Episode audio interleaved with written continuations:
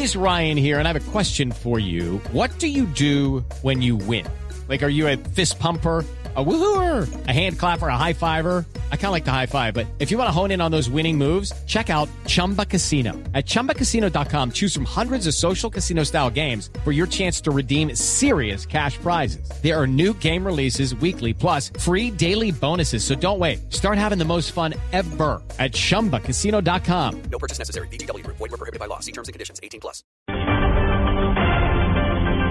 Son las 12 del mediodía, un minuto, y estas son las noticias de Colombia y el mundo aquí en Blue Radio. Mucha atención bajo observación médica permanece en un hospital de Medellín la periodista de Blue Radio, Lina María Zapata, quien fue víctima de un ataque con un arma de fuego, al parecer por parte de atracadores. La información y los detalles sobre el estado de salud de nuestra periodista con Byron García.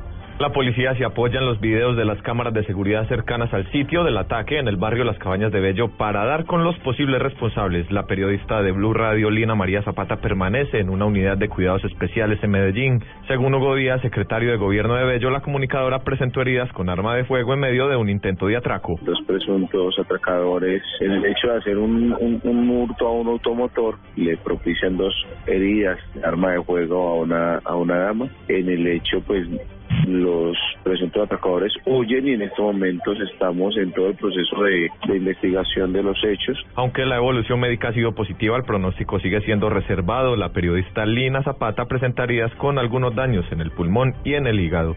En Medellín, Byron García, Blue Radio.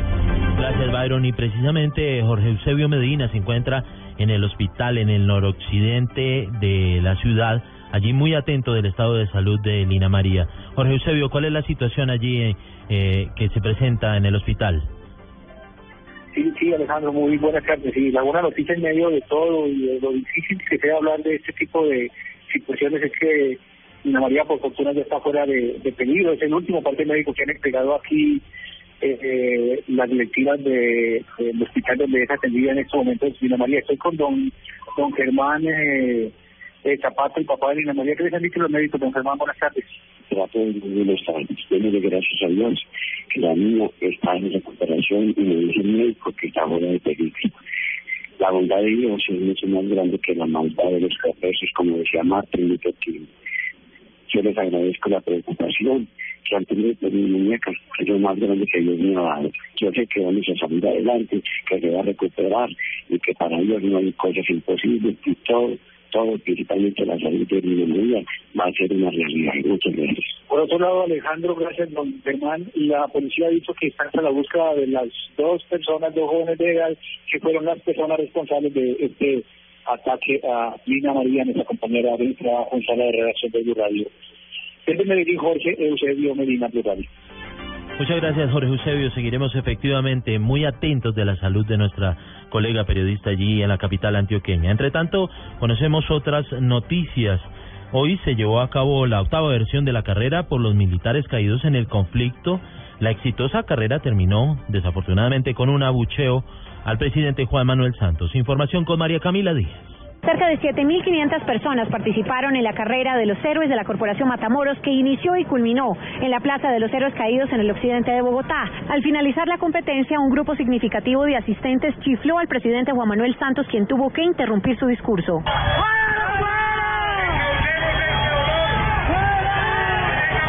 Inmediatamente el ministro de Defensa Juan Carlos Pinzón intervino y le pidió a los asistentes que no abuchearan más al jefe de Estado. A las Fuerzas Armadas hay que quererlas rodearlas y guste a quien le guste, la Fuerza Armada tiene un comandante en jefe que le duele Colombia y es el presidente. Pero yo les pido que no sirven más. A la carrera asistieron los altos mandos militares, familiares de soldados y policías que han caído en combate con diferentes grupos al margen de la ley. María Camila Díaz, Blue Radio. Y hablando de héroes, el cuerpo del soldado asesinado en Arauca por el ELN en días pasados es esperado por su familia en Pereira. El uniformado fue asesinado por el grupo guerrillero en lo que han denominado un plan pistola. Información con Freddy Gómez. El soldado regular identificado como Steven Porras Molinas, de 18 años de edad, es oriundo de la capital del departamento de Risaralda. Estaba ubicado en el municipio fronterizo de Arauquita y estaba encargado de la seguridad del complejo petrolero de Caño Limón Coveñas. El soldado murió víctima de seis impactos de arma de fuego. El comandante de la octava brigada, el coronel Germán Puentes Aguilar. Cuerpo del soldado Steven Porras Molina, que fue asesinado presuntamente por las FARC en un puesto de seguridad de control que tenía ya cerca del complejo de Cañón Limón. Eh, ya lo están preparando, eh, no tenemos eh, la hora exacta de llegada, están ellos eh, pendientes de informarnos, están en medicina legal con el cuerpo y estamos atentos a recibirlo. Efectivamente, el soldado es de Pereira, lo vamos a recibir para pues rendirle los honores que corresponden. El departamento se encuentra de luto. En menos de una semana ya son dos los militares que han sido dados de baja en los ataques de la guerrilla de las FARC y del ELN. Desde Risaralda, Freddy Gómez, Blue Radio. Máximo cinco años de prisión pagarían los miembros de las Fuerzas Armadas que estén o deban ir a la cárcel por hechos relacionados con el servicio, según un proyecto de ley que presentará esta semana ante el Congreso de la República el Centro Democrático, eh, que esto lo ha denominado este grupo político como un alivio judicial a los integrantes de las Fuerzas Armadas.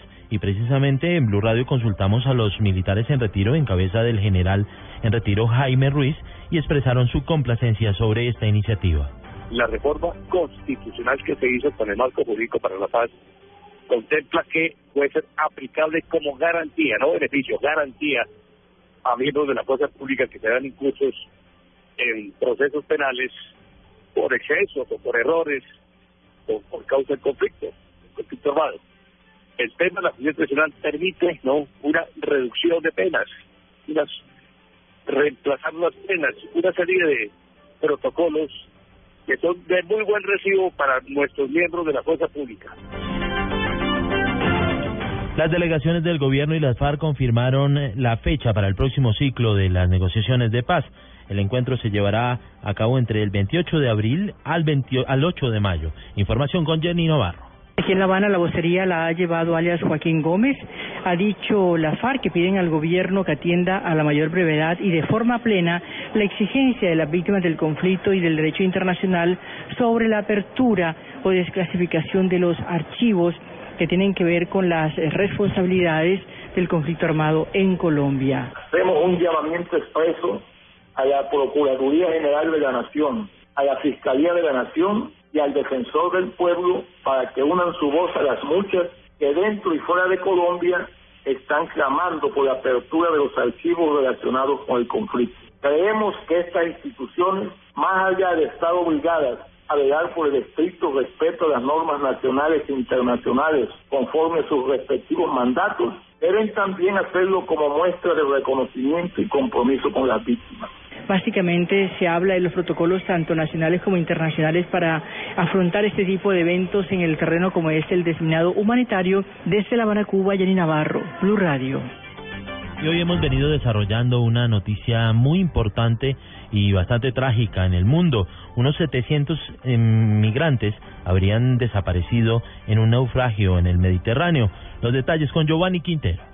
Alejandro, buenas tardes. Tras esta última tragedia, el alto comisionado de las Naciones Unidas para los Refugiados, ACNUR, solicitó nuevamente a la Unión Europea que establezca una operación de rescate en el mar Mediterráneo. En las últimas semanas, el ACNUR ha hecho reiterados llamamientos a las autoridades europeas pidiendo que establezca una operación de rescate para salvar a aquellos que intentan la travesía en embarcaciones frágiles y que naufragan. Cerca de 700 inmigrantes podrían haber muerto en el naufragio del domingo en un barco frente a las costas de Libia, un accidente que, de confirmarse, sería la mayor tragedia de este tipo en el Mediterráneo. Giovanni Quintero, Blue Radio. Volvemos al país porque se agrava la emergencia en el Valle del Cauca. Por la temporada de lluvia, cinco municipios están gravemente afectados por inundaciones. Hay varias poblaciones incomunicadas debido a derrumbes. La información la tiene desde Cali François Martínez. De acuerdo con el director de gestión de riesgo del Valle, Alberto Ramos Garviras, la situación más complicada se presenta en el centro del departamento, en los municipios de Buga y Yotoco, por el desbordamiento de quebradas y ríos que produjo la inundación a 70 viviendas. En Buga, el desbordamiento de tres quebradas ha llevado a la afectación de 40 viviendas, una avícola de 5.000 pollos y algunos se movían. En Yotoco, que el desbordamiento del río Mediacanoa ha afectado a 30 viviendas. Igualmente el funcionario reportó la destrucción de una casa en San Vicente en zona rural de Jamundí. En el municipio de Trujillo, siete viviendas resultaron afectadas por el vendaval. En el municipio del Águila hay graves daños en la zona rural por desbordamiento de un río y en el municipio de Sevilla hay un derrumbe en el sector de la Cristalina que tiene incomunicada a la población rural. Desde el Valle del Cauca, François Martínez, Blue Radio. Y una noticia muy importante para muchos colombianos. Ya fue publicada la resolución del Ministerio de Salud que presenta el protocolo para aplicar la eutanasia en el país. Detalles con María Juliana Silva. El Ministerio de Salud publicó la resolución que impartirá las directrices para conformar los comités interdisciplinarios para el derecho a morir dignamente y que da cumplimiento a la orden de la Corte Constitucional en su sentencia T970 de 2014. Estos comités interdisciplinarios estarán conformados por un médico especialista, un abogado y un psicólogo o psiquiatra, quienes analizarán, vigilarán y acompañarán el caso. Este comité será convocado cada vez que un paciente en fase terminal busque este derecho a morir dignamente. En un plazo máximo de 10 días, el comité deberá estudiar el caso y en un plazo no superior a 15 días, vigilar que se realice el procedimiento en caso de que el paciente no dé una fecha. Señala la resolución que las instituciones prestadoras de salud deberán brindar todos los cuidados paliativos al paciente, así como designar el comité, mantener comunicación con la EPS, la cual deberá garantizar la atención al paciente y tramitar con celeridad las solicitudes del mismo. María Juliana Silva, Blue Radio. El registrador nacional Carlos Ariel Sánchez fue quien dio inicio formal a la jornada de hoy de consultas internas de los partidos políticos y entregó a primera hora los detalles de lo que se está desarrollando en esta jornada. Esto dijo el funcionario. Se han elaborado para, para este caso un total de aproximadamente 7 millones de tarjetas electoral, pues que corresponden a aproximadamente 3 millones por parte del Polo Democrático en la tarjeta nacional, 3 millones del Polo Democrático a la tarjeta territorial, en el Partido Conservador aproximadamente 120 mil tarjetas, y a nivel municipal 17 mil 500 tarjetas. Y el vicepresidente del Consejo Nacional Electoral, el magistrado Felipe García Echeverry, también entregó un balance del desarrollo en los comicios en su visita a las mesas de votación. El reporte que tenemos hasta ahora es de una afluencia baja de votantes, probablemente debido a, a razones climáticas. Sin embargo, en todos los casos y salvo por unos traslados de puestos de votación que hubo que hacer muy temprano en la mañana de hoy, los puestos pudieron abrir oportunamente, cuentan con el suficiente material electoral y existe el conocimiento por parte de los jurados y de las personas preparadas por la registraduría para realizar el escrutinio una vez se cierra la jornada a las 4 de la tarde. ¿Y cuál es el reporte en otras regiones del país? Vamos a Barranquilla, donde se encuentra Diana Comas. La delegada de la Registraduría Nacional en el departamento, Ruth Escobar, dijo que desde dos puestos de control de la policía se está monitoreando la seguridad de las votaciones, donde participan 3.042 jurados. Mm, el departamento eh, cuenta con un potencial electoral de 1.730.022.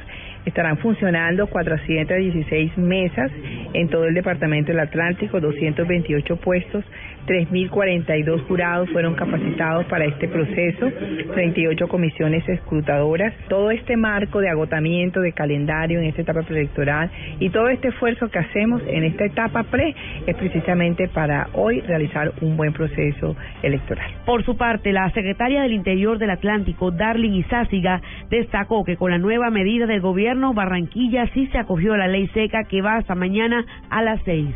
En Barranquilla, Diana Comas, Blue Radio. en Antioquia, ¿cuál es la situación? Vuelvo con usted, Byron García. Ha sido poca la participación en los puestos de votación del total de 4.773.000 antioqueños habilitados para votar. Santiago Londoño, gobernador encargado de Antioquia, expresa un parte de tranquilidad a la mitad de la jornada. Una total eh, tranquilidad problemas menores de información, gente que llega al puesto que no es, situaciones digamos que tienen mucho más que ver con el tema logístico, pero en ningún momento afectan digamos la jornada de consultas internas de los partidos. Ningún problema de orden público, hemos estado monitoreando los 125 municipios del departamento desde las siete y media de la mañana y ahora a cuatro horas de terminar eh, la jornada desde parte de tranquilidad y vamos a seguir obviamente. Por problemas de orden público y logístico, la registraduría trasladó 42 mesas de votación en municipios como Santa Fe de Antioquia, Argelia, Buriticá, El Carmen de Iboralco, Cornaito, Angurrao y Yarumal, entre otros municipios. En Medellín, Byron García, Blue Radio. Cerramos este boletín de noticias informativo con noticias deportivas. La, la información la tiene Pablo Ríos. El delantero colombiano Carlos Vaca fue titular y salió sustituido al minuto 83 en el empate del Sevilla 1-1 contra el Granada por la fecha 32 de la Liga Española. Con esa igualdad, el equipo andaluz se mantiene en la quinta posición de la tabla. En Bélgica, José Heriberto Izquierdo es titular en el partido entre el Brujas y Anderlecht. En el fútbol italiano, Víctor Ibarbo ingresó al minuto 57 de la igualdad 1-1 entre la Roma y Atalanta. Duván Zapata es suplente en el encuentro entre Napoli y Cagliari. Y Freddy Guarín no podrá estar en el clásico entre Inter y Milan por sanción, mientras que Cristian Zapata fue convocado en el cuadro rosonero. Pablo Ríos González, Blue Radio.